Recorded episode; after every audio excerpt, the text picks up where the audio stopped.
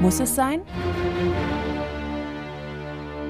Der Konzertpodcast des RSB mit Katharina Neuschäfer.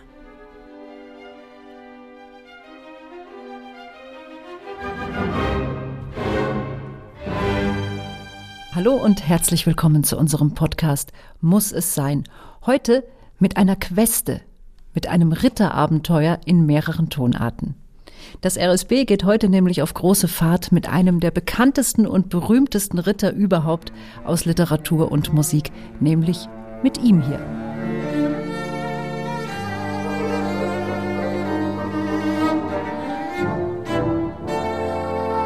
Bisschen schleppend kommt er daher, der Don Quixote, der Ritter von der traurigen Gestalt. Richard Strauss gibt ihm hier einen musikalischen Körper in seinen fantastischen Variationen über ein ritterliches Thema. Außerdem gibt es auch eine Begegnung mit dem Don Quixote-Avatar von Georg Philipp Telemann. Er hat den Ritter in einer Burlesque für Streichorchester charakterisiert. Eine Ballettmusik von Joseph Baudin de Bourmoutier steht noch auf dem Programm und noch Lieder von Jacques Ibert und Maurice Ravel. Also eine Figur beleuchtet von allen Seiten und nach diesem Konzertabend mit dem RSB unter der Leitung von Wladimir Jorowski wird sich Don Quixote für euch anfühlen wie ein guter alter Bekannter.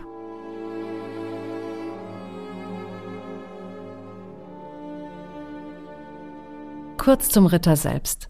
Don Quixote ist ein Antiheld. Er ist alt, er ist unattraktiv und ein Ritter ist er auch nicht. Weil die Ritter sind nämlich längst durch im 17. Jahrhundert, also in der Zeit, in der der Roman Don Quixote de la Mancha entsteht. Und außerdem ist Don Quixote auch einfach nur ein Edelmann, der gerne Ritterromane liest. Von einem Heldencharakter ist er so weit entfernt wie sein greises Pferd Rosinante von einem edlen Schlachtross. Und trotzdem, egal. Don Quixote, ich sag's mal so, er lebt seinen Traum. Er entstaubt eine alte Rüstung, er bastelt sich einen Helm, er sattelt Rosinante und mit dabei ist dann auch sein Diener Sancho Panza, der macht ihm nämlich netterweise den Knappen und auf geht's gegen Riesen und gegen feindliche Heere. Ja, nur wenn man halt genau hinschaut, dann sind die Riesen Windmühlen und das feindliche Heer ist eine ganze Herde Schafe. Das macht aber nichts. Don Quixote zieht durch, auch um die Gunst einer geliebten Dame, nämlich Dulcinea, zu gewinnen. Aber auch hier, Dulcinea gibt es so überhaupt nicht. Kein echter Held, kein echtes Pferd, kein echtes Abenteuer. Der ganze Roman von Miguel de Cervantes zielt also darauf ab, den höfischen Ritterroman auf die Schippe zu nehmen. Wie setzt man so einen Stoff jetzt um? Georg Philipp Telemann komponiert seinen Beitrag zum Thema Möchte gern Ritter zwischen 1726 und 1730 als Burlesque für Streichorchester.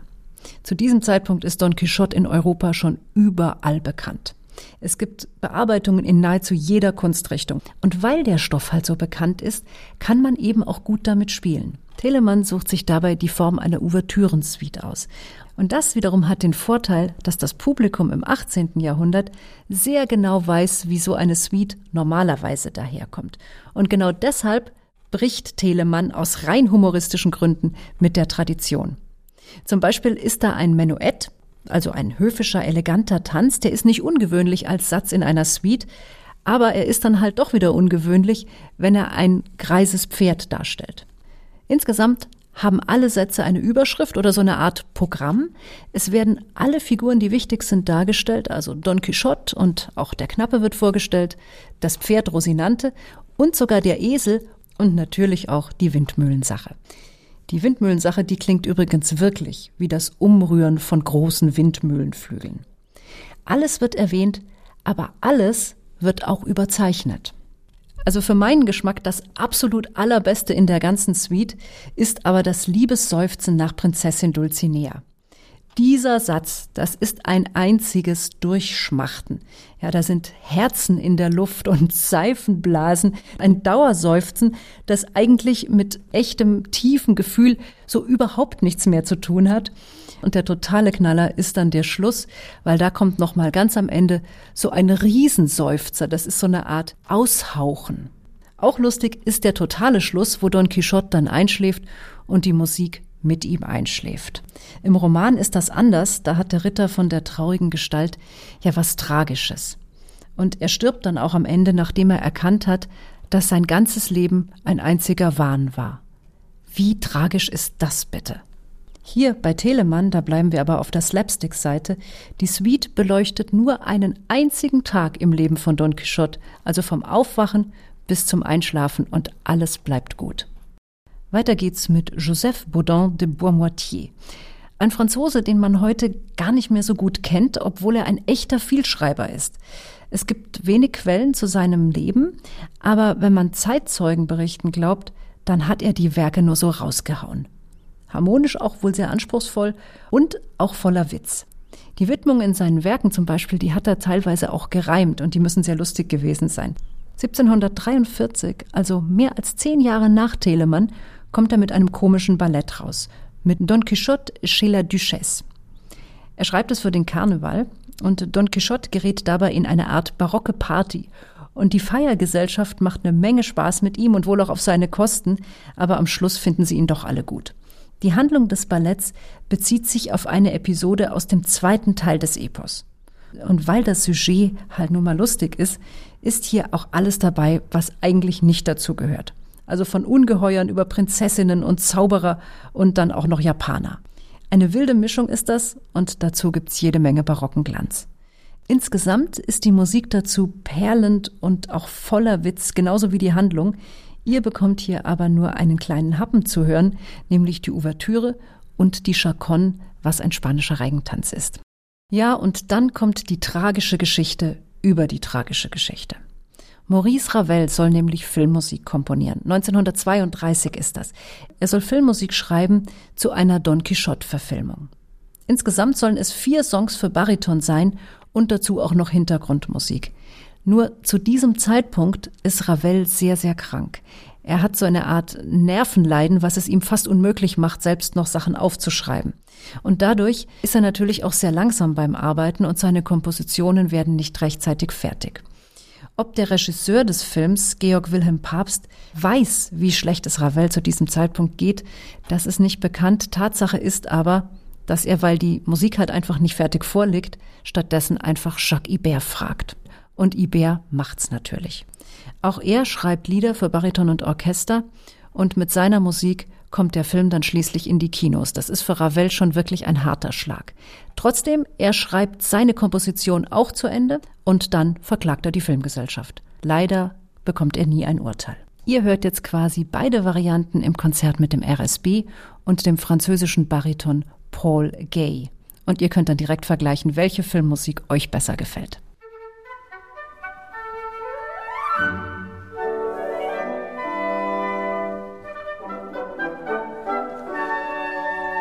Und hier ist noch ein Beitrag zu Don Quixote, diesmal von Richard Strauss. Er hat nämlich Orchestervariationen geschrieben und jede von diesen Variationen hat eine Überschrift, damit man so in etwa weiß, worum es geht. Ja, und ob man jetzt die Geschichte vom Ritter von der traurigen Gestalt mag oder nicht mag, eins muss man immerhin sagen, es ist eine großartige Vorlage.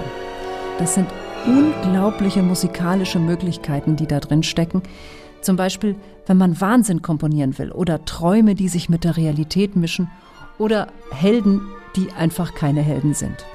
Hier zum Beispiel diese Musik, das ist die Einleitung, die suggeriert doch schon, dass die Hauptfigur, sagen wir, nicht ganz stabil ist.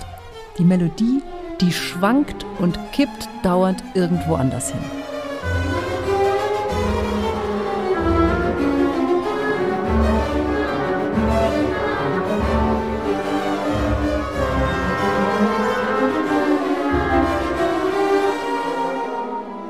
Don Quixote tritt persönlich auf, und zwar als Cello. Also das Solo-Cello im RSB-Konzert gespielt von Constanze von Gutzeit, das verkörpert den Don. Die Solo-Bratsche Alejandro Reguera Comel steht für Sancho Panza. Ja, und was ist das Ganze dann eigentlich? Ja, das kann man so genau eigentlich gar nicht sagen. Es ist vieles. Orchestervariationen, aber auch ein Solokonzert mit zwei Soloinstrumenten. Eine sinfonische Dichtung ist da auch mit dabei, weil es ja um eine literarische Vorlage geht. Aber eigentlich spielt das auch alles überhaupt keine Rolle. Richard Strauss hat diesen bunten, wilden Stoff eben bunt und wild und aufregend umgesetzt. Achtung, hier kommt Don Quixote.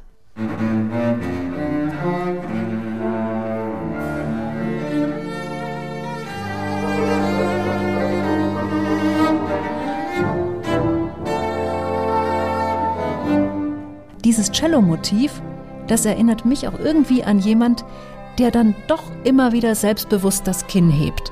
Also das Cello glaubt, dass es ein Held ist, auch wenn die anderen Orchesterinstrumente das nicht glauben.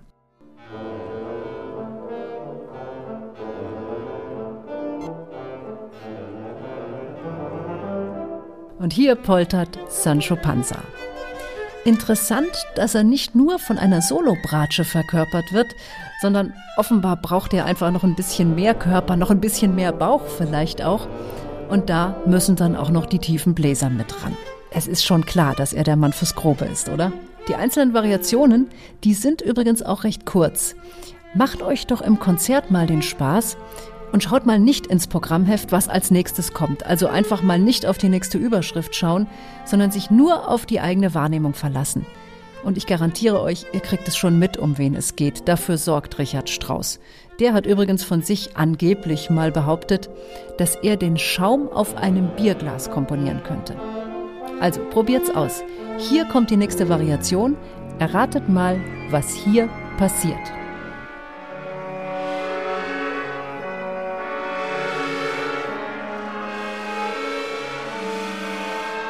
Schafe passieren. Ein ganzes Heer voller Blechschafe, also Blechbläser, die hier rumblöken. Äh, Don Quixote hält die Herde allerdings für eine feindliche Armee, die sich ihm entgegenstellt.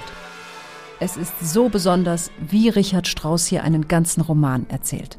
Die wichtigsten Episoden des fahrenden Ritters, die sind alle drin. Und das macht er aber trotzdem als Variationsfolge. Also in der Variation wird ja immer das Ausgangsthema verändert. Ihr erkennt, wer spricht und trotzdem erkennt ihr auch, was gerade passiert und wem es passiert.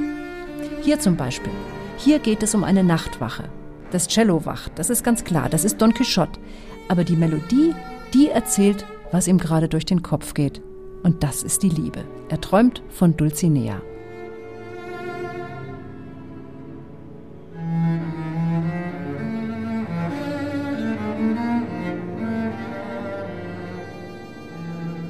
Ja, bei diesem Orchesterwerk, da lohnt es sich wirklich auf jede Kleinigkeit zu achten. Das ist wie in einem Wimmelbild. Ganz, ganz viel passiert gleichzeitig. Und es ist echt ein Abgrund, wenn Don Quixote aufwacht aus seinem geträumten Heldenleben. Ein Verwehen ist das, ein Abrutschen, vielleicht auch ein Fallen.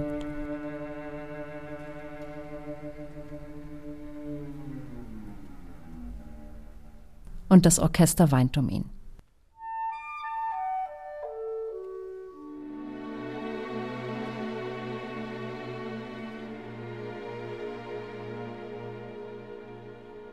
Ich wünsche euch einen im wahrsten Sinne traumhaften Konzertabend.